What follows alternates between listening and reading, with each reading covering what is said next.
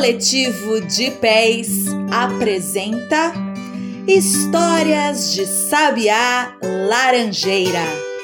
Contos de lá e de cá para todo mundo escutar.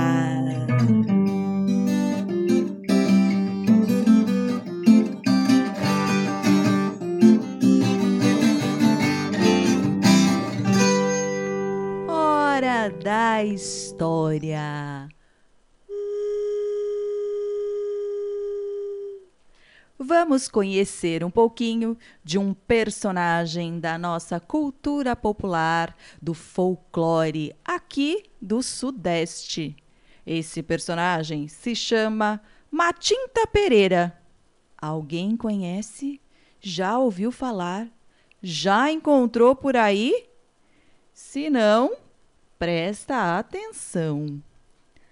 Quando você ouvir um canto agorento, à noite e pensar tratar-se de uma coruja comum, deve prestar bastante atenção, pois às vezes quem canta é a Matinta Pereira, anunciando a morte próxima de alguém da família, ou então trazendo notícias.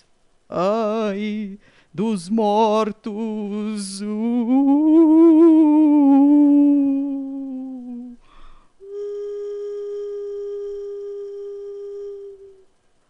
a Matinta Pereira assemelha-se a uma corujinha, ave de pequeno porte, com penas escuras.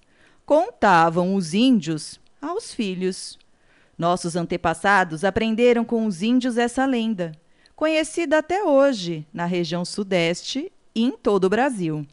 A Matinta Pereira é um pássaro muito feio que sai voando durante a noite, principalmente quando está bem escura.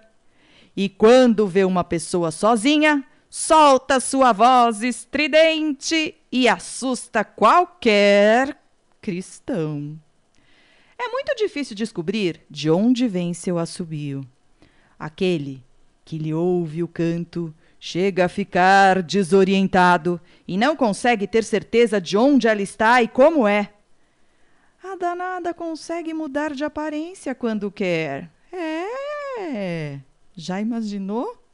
Algumas vezes se apresenta como ave e outras como uma velha magra sempre vestida de preto, mostrando apenas parte do rosto.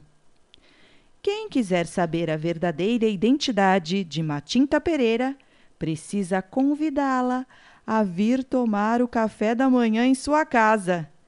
Eita, será que alguém tem coragem? Sei não. Tô aqui pensando.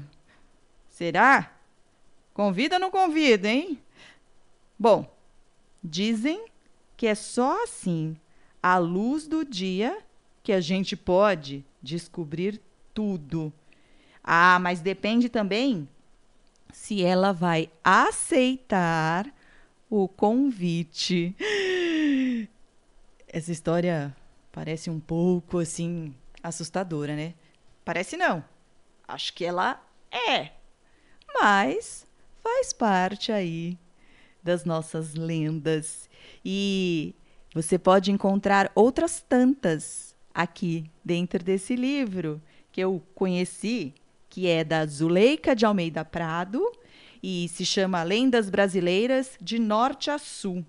Tem ilustrações de Mirella Spinelli e saiu pela Elementar Editora. Olha, ela divide aqui, ó, vou até abrir a página para ver o sumário, porque pelas regiões assim, ó, lendas da região norte, região nordeste, região centro-oeste, região sudeste, que é onde eu achei essa da Matinta Pereira, e região sul.